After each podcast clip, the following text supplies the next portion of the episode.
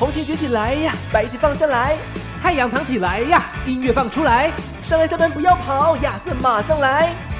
哎，你，对，就是你，听起来了。日落之后，音乐周报。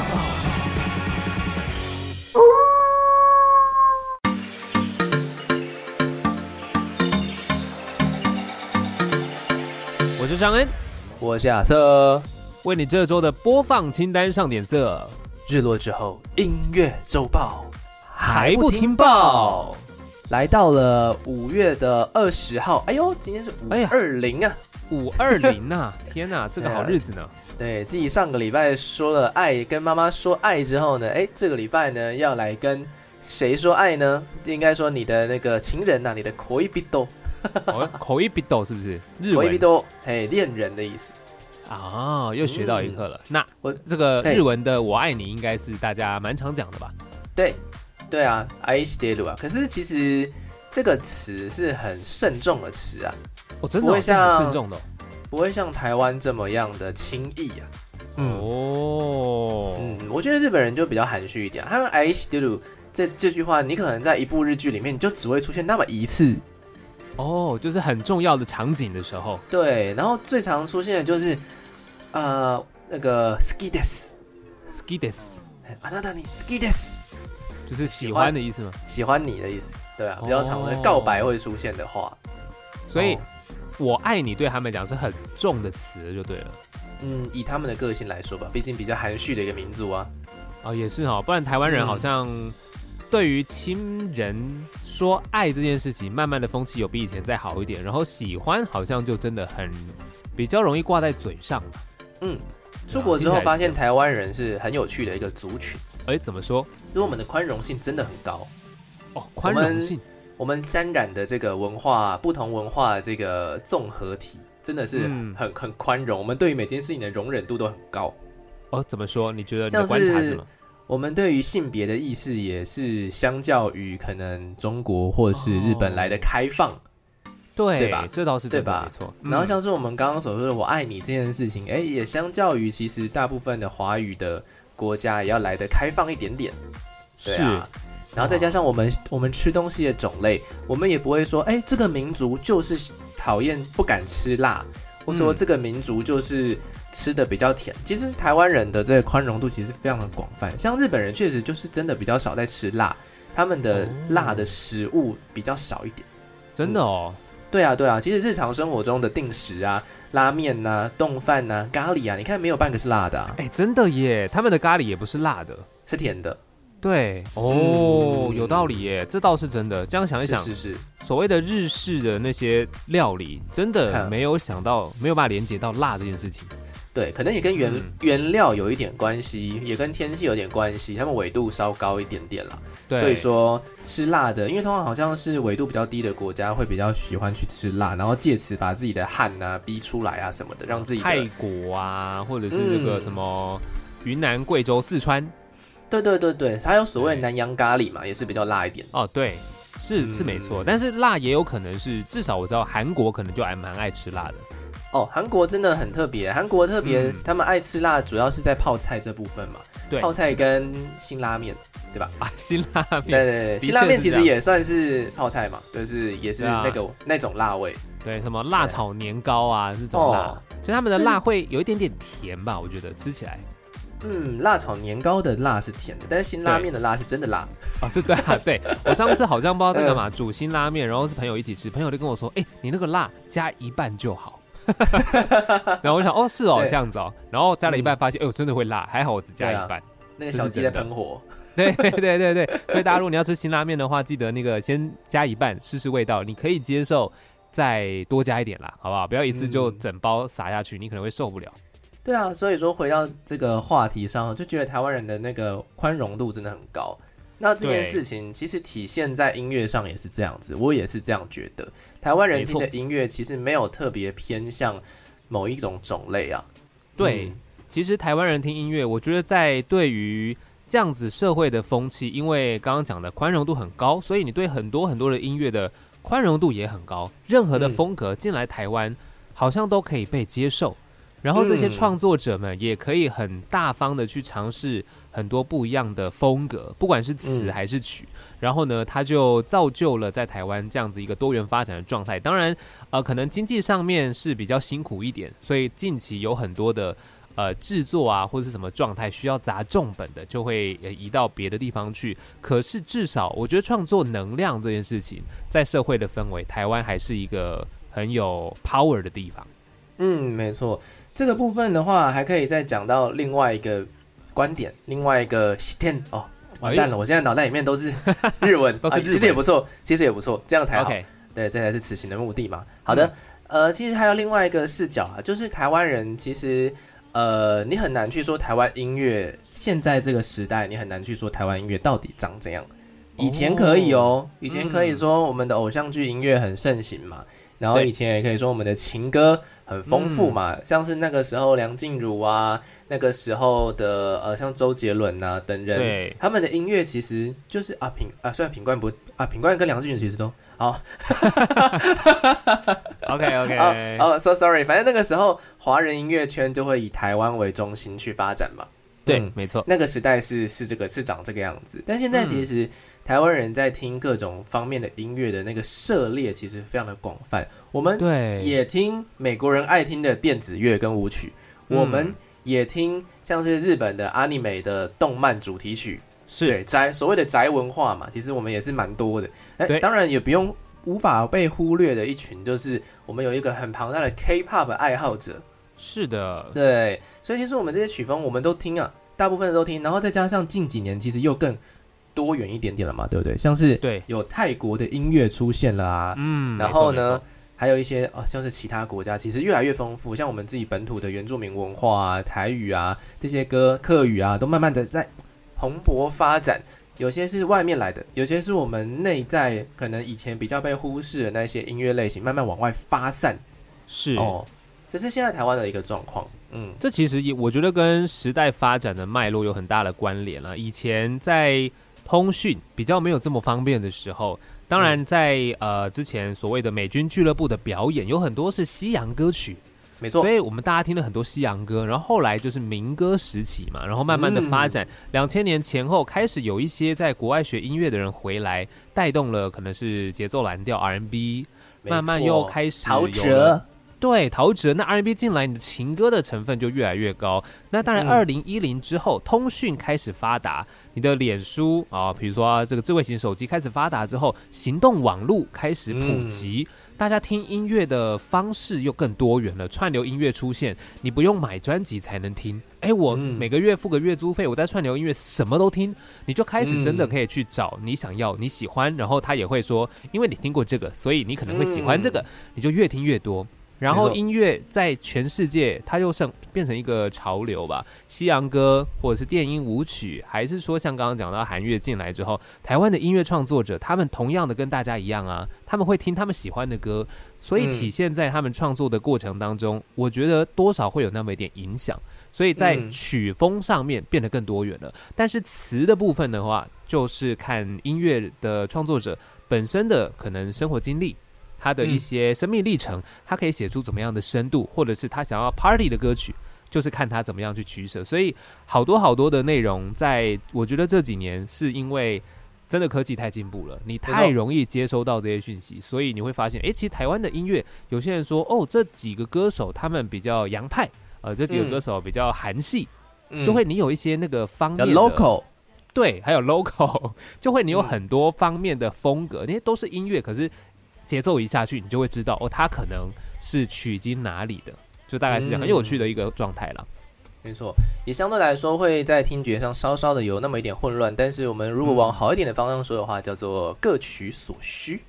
对，大熔炉，嗯你看在语言上面，你听华语歌可以听到比较洋派的编曲，或者比较韩系的编曲，其实都可以，这就很有趣啊。嗯，没错，说到比较 local 哈，顺便该给大家一个新闻啦，有一个人呢，回违了四年的时间，要发行第十五张专辑了，叫哦，十五张，做《纯白的起点》，哦，哎，他是出道三十三年的伍佰 and China Blue，哇，他们真的就是台式摇滚嘛，对不对？他算是教父等级了。对，厉害。但他偶尔还是会出现一些很特别的歌，比如说，我也很期待，我也很期待他这次再出现很特别的歌，像是哦哦，你是我的花朵，真的是很 party 耶，就是你嗯一定要唱作，就是他的那种台式会让你觉得有一点嗯可爱。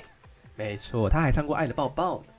对，所以你看伍佰这样的形象，真的一路走来，他就是这样，有种铁汉的感觉，然后比较台式。可他的摇滚，他唱情歌的时候，你会觉得哦，台湾男人应该就是这个样子，那种浪漫的感受。对啊，伍佰真的很特别，而且他其实嗯也是很喜欢滑雪的一个人嘛，所以他之前还收了一个滑雪摄影机，我就觉得哦，这个人真是特别啊。真的很妙。而且他最厉害的地方，我跟你讲，嗯伍佰真的是天王等级。然后林飞文吧，我记得嗯，从来不会有一些花边，你注意到他哦就是他的音乐。我刚刚以为林飞文是一个人呢。哦，林呃飞文没有绯闻呢，没有林绯闻呢啊。对，没有绯闻了，这就是他很厉害的地方。专情确实确实，嗯专情专情，是的也是我们的男子汉的一个榜样。没错，不过呢，呃，要怎么去定义呃定义所谓台湾音乐的话呢？其实每一年都有一些奖项可以去做参考嘛，像是去年颁发的金鹰奖，前阵子啊，嗯前阵哎也没有前阵，前半年左右发发表的金鹰奖，然后再加上每一年最重要的一个时刻，其实也算是猝不及防的，在前两天的时候。呃，说哎要公布喽，后天要公布喽，对。然后结果就真的这样子，那个热腾腾的集献上了我们这一次的这个是第几届啊？第三十四届。对第三十四届了。金曲奖入围名单，噔噔，是啊，其实看到这一次入围名单的时候，我不知道大家感觉，但是如果就以我自己这样子划过去摊开来这些名单，其实我觉得今年算是比较主流的一年呢，我我自己觉得啦。哦，呃应该说对主流，，对这些大奖项的歌手跟专辑，都是能见度还算蛮高的。真的，对，当然偶尔穿插一些比较小众的，但是我觉得嗯整体来说，我这样划过去看，就觉得，哦呦，今年好像认识的比较多。以我个人来说啦，嗯，每一年的这个奖项的分别啦，或者是歌王歌后的给予的标准啦，其实有一个很大的参考依据，就是究竟评审团主席是谁呢？这件事情，我我其实我其实不知道这件事情到底会影响到多深，但是根据每一年。观察下来，他们所给予的这个奖项入围还有奖项得奖的名单来说，好像真的跟主席有那么一点关系。哦，就主席他可能比较呃会主导一些方向吧。嗯，因为主、嗯因为评审是他找的嘛，对，嗯嗯嗯，这样自然就会往这些方向去发展。很好奇这次评审名单那个究竟里面有藏了哪一些人啦？但是这一次的评审团主席也是在华语音乐圈来说耕耘了非常多年呐、制作出了非常多很厉害的女性艺人专辑。对，这几年大概他的声势是真的蛮高的，以制作来说，好多人都找他哦。真的，他就叫做陈建奇老师。是的，对啊，其实好像不知道他有没有曾经担任过这样子的一个职位，但是 anyway，他真的是一个很纯粹的音乐人，而且也是很热爱他自己的工作，而且你不会觉得说他好像好像怎么很常抛头露面，其实不会哦。嗯。对，嗯，你会觉得他在音乐的专业上非常足够，可是他不会把自己当成是一个艺人的状态出现，就他都是嗯以幕后为主，可是他的幕后是已经炉火纯青到他的名字很常出现，这就真的厉害。嗯，对啊，然后也制作了非常多的专辑嘛。那这次陈建奇老师呢，哎，带领的这个评审团们呢，选出了这样子的一个名单。好，不知道大家看起来觉得如何？上根看起来觉得如何？我觉得算是我个人会蛮可以接受的啦。啊，还有可以接受跟不就是我可以接受。啊，去年的呢？要要聊去年是不是？我们每年都拿出来讲。我跟你讲，那个得奖名单我真的是也没有想到啦，真是挺特别的。但今年也确实是摊开来，你看哦，以男歌手来说好了，我觉得很妙的是，我很好奇到底最后谁会得奖，因为嗯热狗跟熊仔两位饶舌歌手，嗯饶舌歌手两位哦，那其他的当然对，其他的当然就是不是饶舌歌手。可是当你把唱饶舌跟不唱饶舌的放在一起比的时候，其实最后只有一个人得奖，好难去，因为嗯很难，你没有办法说谁得奖就是他比较厉害。可是在这个奖项上面，一般人就会觉得哇，他是歌王，好像是他比较厉害的感觉，就好像要评个高下。但其实音乐不是这样子，所以我还是要给大家一个观念：这些入围的人，他们都很强了，但是最后只有一个得奖者，不代表这位得奖者他真的特别会唱，或他比其他人厉害。但是就在这一年，评审团的口味觉得他值得这座奖项，才颁给他，应该是这样子讲。嗯，刚才上面提到的 MC Hardog 热狗跟熊仔嘛，其实两个都是饶舌歌手。这几年饶舌歌手的声势，大概是从二零一九年的金曲奖李友王得到金曲歌王的那一届开始呢，其实就慢慢的声势越来越看涨。像是呢，二零二一年的时候，也是蛋宝得到了最佳国语男歌手。哎呦，是国语男歌手哦，不是国语男 rapper 哦。对，是男歌手，所以他那个 对，我觉得也可以接受的，就是歌手这件事，他饶舌是一种歌唱的方法。确实，所以他是男歌手，我觉得也是毋庸置疑。那当然，今年评审团主席也有讲到，就是比较可惜的遗珠，就是大家都很喜欢的这个行走的，哎，费洛，哎，荷尔蒙，啊，费洛蒙，到底什么蒙被搞？每次都讲错，应该是费洛蒙。对，就是瘦子嘛，瘦子确实他专辑也很棒啊，可是很可惜，就是成为了遗珠。对吧？确实，因为他上一张专辑在两年前左右发行，其实算出的蛮快的。那那张专辑发行的时候，其实就声量非常高嘛，因为入围超级超级多的奖项，然后他那时候也入围了最佳男歌手嘛，所以其实大家就会很期待说，哎，第二张专辑是不是也会同样的声势？但是，呃，在商业上已经成功了，我个人就觉得，嗯，不知道他是不是很 care 这个奖项，毕竟他现在也是。很忙啦，对，不好？哎，参加得了吗？不知道。就他其实真的很忙啦。说实在，就广告啊，还是音乐啊，还有很多很多的东西，他都是忙不完。所以，嗯，可能没有入围多少，还是觉得有点可惜。只是说，真的，我们摊开这些入围名单，呃，MC Hardog、熊仔、吴青峰、Hush，还有贺，然后还有一位叫赵雷，这几位除了赵雷我比较不熟之外，其他人赵雷得奖，有没有？你是比较去年模式是不是？没错。哎，可是赵雷的歌我去听了一下，他就是一种民谣风格了，是挺舒服好听。可是我觉得应该不会得奖吧，我猜啦。可能，嗯，我我我猜测，对啊，因为今年你看，你看这入名单，只要跟动物有关的，好像都很厉害嘛。呃，又热狗，又熊仔，又鹤，对不对？热狗，热狗面就是食物，它有个狗字啊，就加狗哥，对不对？哦。确实确实，你要取这个字也是 OK，对，这听起来很厉害。但是这几位我没有办法评高下。但如果是以我个人来说的话，我觉得最有机会的就应该会是 Hush 哦，我觉得是 Hush。吴青峰拿过啦，你要拿过，他自然门槛门槛会变更高哦。我觉得那个是人之常情。再拿一座啊，的确是可以拿很多座。蔡健雅是拿到手软了嘛，对不对？Hush 连续两年都作曲人呢。所以接下来拿拿歌那个歌手奖啊，我觉得有机会啦。听起来，因为如果以 MC 哈豆跟熊仔的话，他们的饶舌当然很有个人的魅力跟特色啦。是的，那我也没有办法评论到底有没有机会得奖。那吴青峰因为拿过，加上他对，哎，热狗应该是入围专辑专辑拿过奖，对他得专辑歌星对，所以热狗的热狗的厉害的地方在于它的音乐议题性很足。嗯哼，所以他很厉害。然后这样刚刚讲到像吴青峰，这也拿过了。那这张专辑其实我觉得他开始去钻研自己的声音的声势，还有一些音乐的调整，就他没有这么主流了。我我觉得，当然他还是有一些比较 top 的歌曲，大家会听过的。但是跟哈许来比，我觉得哈许这几年的成长是很明显看得到的。他开始在独立跟主流建立的那个桥梁是。让他畅通无阻的，他有他的议题性，可是他的主流性越来越被看见，我觉得他很厉害，不得不称赞一下了。我的感觉是这样。从乐团时期，我大学的时候就已经在听了，在独立乐团的那个里面已经是有一席之地了。然后后来出出来自己做嘛，然后也帮了其他歌手做了很多很多歌。他不是只有会作曲啊，他作词其实也是非常厉害。那甚至像是。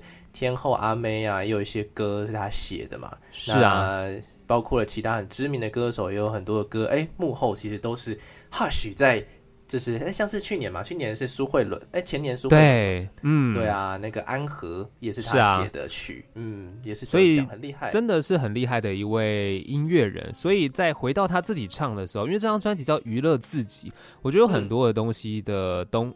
议题跟他自己有关，然后他唱出来的感受，帮别人写跟自己唱又是两回事，所以我真的蛮认为今年他很有机会。那当然，另外一位歌手叫做贺嘛，The Cream，他也很强势，对，但横空出世，横空出世。只是我觉得，按照我们这个经验来谈论来说好了，通常第一年你新人奖跟歌手奖都入围的人，不太可能拿到歌手奖啦。确实。对啊，以评审团来说，会说，哎，你很厉害，水准很高，可是会期待一下，也许你下一张再发，你有什么突破哦，那到时候可能就会把奖颁给你，有可能会是这样的心态。反正贺应该也不在意吧？对，不在意。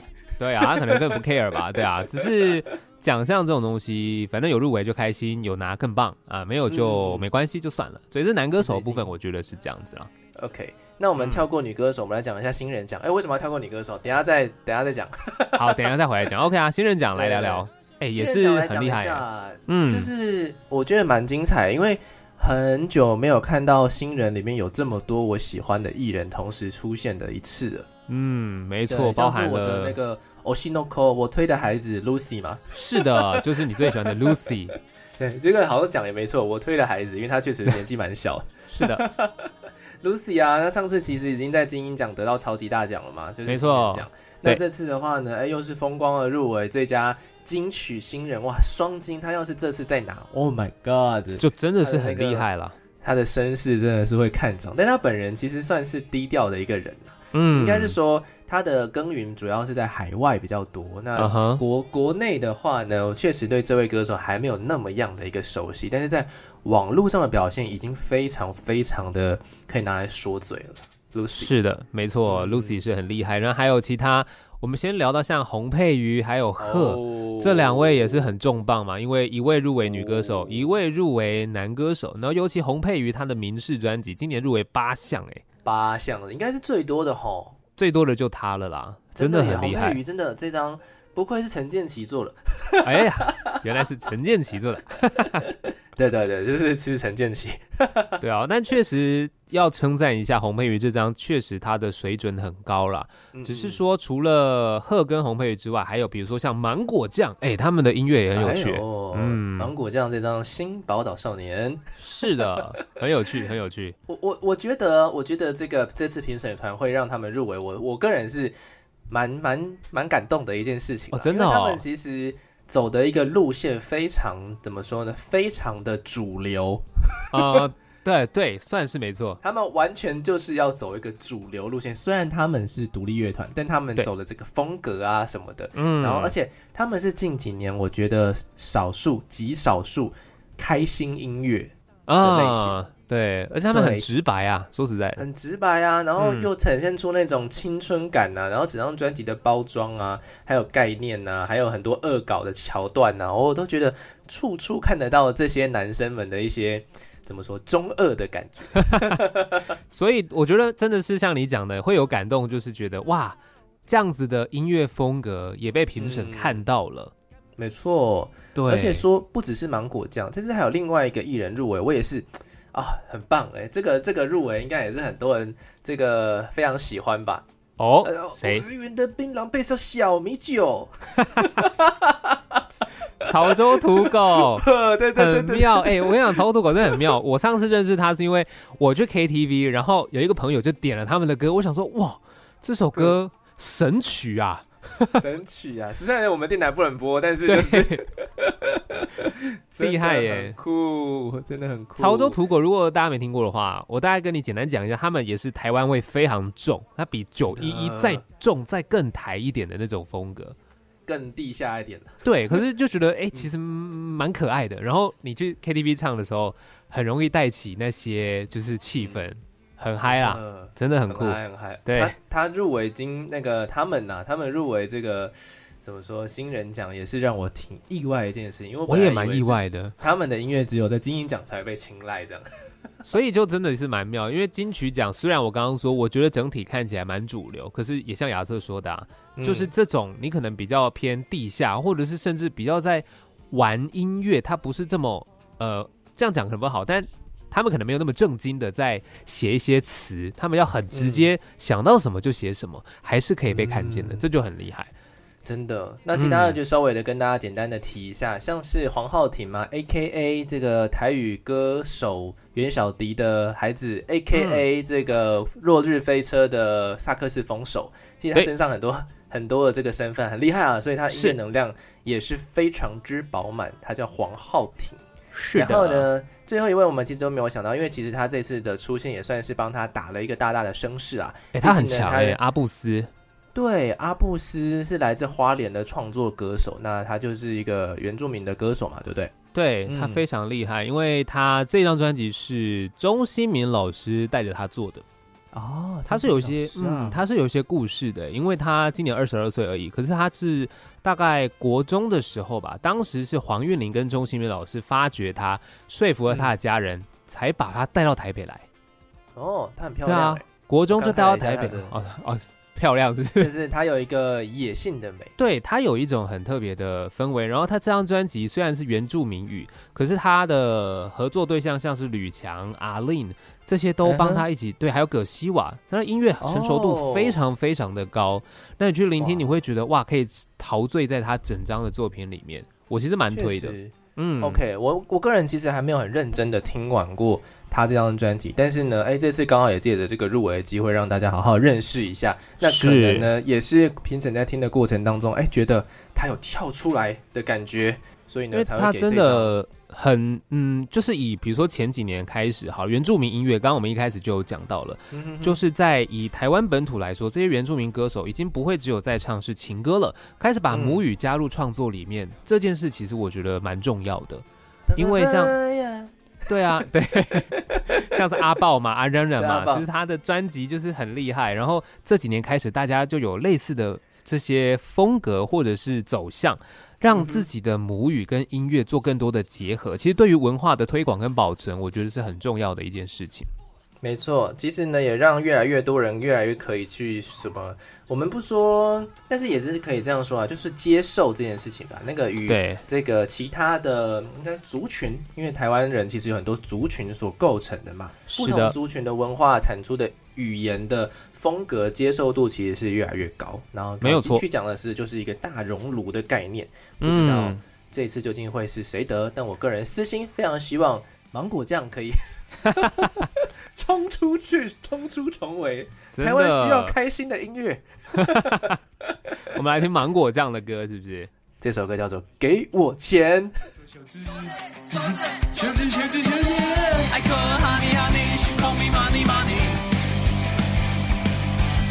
长大才发现什么都是钱。这首歌呢，shout out to 五月天，shout out to 这次也有入围的宇宙人，shout out 这次没有入围的，好像其实也没有专辑可以入围的告五人这样子。对他们是芒果酱，歌曲叫给我钱，很可爱啦，希望他们可以得奖，我个人希望。但他们可能其实是希望赚大钱。呃，哎，得奖。就有机会赚大钱呢。哦，对耶！哎，你看李友王现在赚的什么样子啊？啊，赚翻，赚烂了，赚烂了，赚烂了。好了，其实聊回来金曲奖啊，不知道大家对于这个演唱类的入围名单就是感受如何？不知道你是满意还是不满意？可是还没看到。对对，可能你还没看到。但是我要跟大家聊的就是演奏类这件事情，因为我在今年年初刚好很幸运的访问到了台湾鼓王。我们进步了，我们我们可以不只是聊流行音乐，我们可以聊到演奏类了。对我跟你讲，其实演奏类是一件很有趣的事。我以前也真的没有很了解所谓演奏类，你会直接的直觉会觉得演奏类好像是古典乐的样子，你会有这种这种联想。可是事实上不是哎，我在这一次跟黄瑞峰老师聊过之后啊，我发现他的这张专辑叫做《潮》，这一次入围很多项哦，就是包含了像是。呃，演奏类最佳专辑，还有最佳专辑制作人，对，还有最佳演奏录音专辑。那当然，在里面的两首曲子，一首叫做《市场里的苦瓜嫂》，另外一首叫《回岸》，也都入围了演奏类最佳作曲人奖。就这张专辑入围了这么多，等等，演唱会最佳作曲人、演奏类最佳作曲作曲人奖的这个里面有总共有五个人入围，里面有三个是钟新民老师啊。对，包含我刚刚说的这两首都是钟兴民老师的作品。然后像就真的，你说这个几率很大了，就是 C 五曲三应该都是钟兴民老师对，但是他所以你这样你看哦，我刚刚讲到我们新人奖有讲到阿布斯嘛。那阿布斯他的专辑是钟欣老师发掘他，然后这张跟他带着他一起把它完成出来，所以水准很高，他也入围很多项。那就讲到钟欣明老师，以前他是帮周杰伦作曲的哦，就编曲的，所以他其实他入围好像二十几次金曲奖，好像也拿过七座吧，我印象中，所以他是一个非常厉害的一个音乐人。那这一次制造机对金曲制造机说的真好，然后他跟黄瑞峰老师的合作啊，这张潮专辑。我真的要跟大家说，打破了你对于演奏类的印象。我刚刚讲演奏类，你会连接古典乐嘛？可是他这张啊，它结合了很多很多的元素，你会发现哇，原来演奏类也可以这么的有流行感。而且他们这一次的专辑啊，里面有很多的音效元素，不只是乐器而已。比如说它里面有一首。呃，我有点忘记哪一首音乐作品了，里面有加入了，就是好像是几代人吧，有一首歌叫几代人，里面有加入了捷运的声音，就是你要准备要关门的那个嘛，哔哔哔哔哔哔哔哔的那个声音，你就会，而且还有加那些呃口白，就是什么南港展览馆快到了这种的啊，所以他的一个真难念的词，那个啊对，站名南南港展览馆，萨斯卡萨斯卡 DJ です。所以我觉得，对于演奏类这件事情，大家如果不排斥的话，至少可以去听听看。我也是跟黄瑞峰老师聊过之后，我才知道哦，原来演奏类是这么一回事。鼓的世界，因为我觉得音乐对于一般人来说啦，我们听歌，你可能会想要知道他在唱什么。嗨，还有歌词的话，你就很容易了解他在唱什么。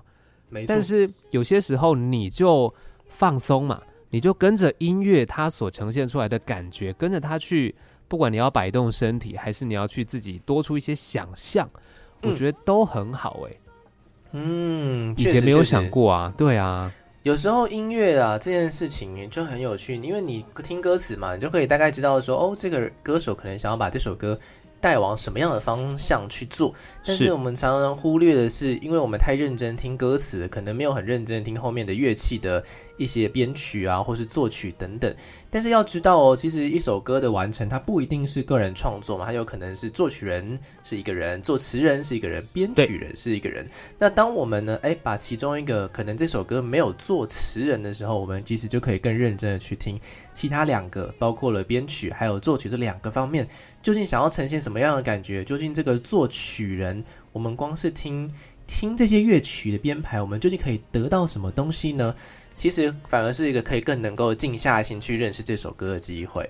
对啊，因为你看嘛，说实在的，演唱类的这些歌手或是歌词，不管他们在制作还是什么的，大家都很容易进入讨论，大家都很容易看见。可是我觉得演奏类这件事情开始慢慢的，我觉得在台湾可以打开这样的市场。我们纯粹让音乐带着你去到不一样的地方，它可能会给你更多不同的感受。只是我觉得钟兴民老师他厉害的点是，这次啊这个潮专辑他入围两首曲子嘛。叫做市场里的苦瓜嫂跟回岸，其实我会想到另外一首。我当初在跟黄瑞峰老师聊的时候，这张专辑里面有一首歌叫做《十二部曲》。哦，十二部曲，十二部曲，你看它是基本上是十二。那因为它里面有黄瑞峰老师是台湾鼓王，所以他要把鼓跟他找来做一些弦乐，哦，做一些结合。可是他会觉得，他一开始觉得，一般你可能在演奏的时候啊，也许两三步，对不对？好几可能一起拉弦乐，就两三步就好。可他觉得。这样子不过瘾，他就写了一个十二部曲。十二部曲是他那个里面拉小提琴，就是拉弦乐的人，总共有十二个人，每一个人都是一部曲。哦，哇，哎，那很很酷哎，你知道吗？那真的是很难以想象。我当初听到的时候有点震撼，就到底是怎么样子的一个人，你可以写出十二部曲，然后把它完美融合在一起。对啊，布农族也只有八部合音啊！啊，对，你知道每一步都是不同，这个真的是很妙。然后你要把它融在一起，就等于是说这些东西它不能都各自独立，你要有一些关联性，听起来也要是合的。嗯，对啊，所以钟新民老师，我是确实打从心里觉得，哦，这个人啊，好可怕哦，很厉害。而且他其实出专辑这件事情也算是我很少遇到的一个状况，就是他其实已经先得到的是金曲奖的终身成就奖了。哦然后呢，哎，对吧？他已经得到终身成就奖了吧？你是说钟新民吗？